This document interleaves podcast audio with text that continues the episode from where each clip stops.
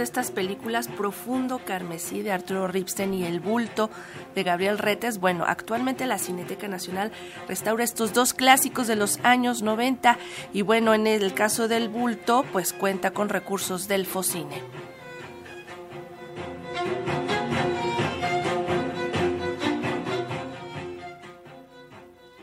En 1971, Lauro, un joven fotógrafo que cubre para un periódico la matanza del jueves de Corpus Christi, es gravemente golpeado por un grupo de paramilitares del gobierno hasta dejarlo en coma. Veinte años después despierta en la cama de un hospital solo para descubrir que su mujer se ha casado con otro hombre, sus hijos se han convertido en adultos y el país que dejó antes de perder el conocimiento se ha transformado profundamente y ya no corresponde a los ideales que soñó. La historia se cuenta en El Bulto, sin de 1991 de Gabriel Retes que ha sido restaurada por la Cineteca Nacional gracias al apoyo a la conformación y preservación de acervos cinematográficos del Focine, explica el director del acervo de Joco, Alejandro Pelayo. Un fondo que se creó por el IMCINE para restauración y entonces aplicó eh, Maritzel, que es la, viuda de Gabriel Retes, para restaurar el bulto. Entonces, parte se hizo en Churubusco, por ejemplo, la digitalización, que tiene un equipo eh, excelente para digitalizar.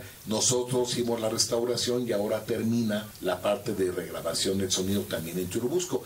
Y ahí ella cubrió con ese fondo los honorarios de las gentes que hacían las restauraciones en la Cineteca y en Churubusco, el, pago de honorarios. Y Churubusco aportó el equipo de, digitalización y lo que sería el equipo de la THX y nosotros aportamos lo que es el equipo de restauración. Porque Cineteca trabaja no solamente con un equipo base, sino contrata para obras determinadas. Entonces se contrata un grupo de restauradores para esa película, terminan cuando terminan la película.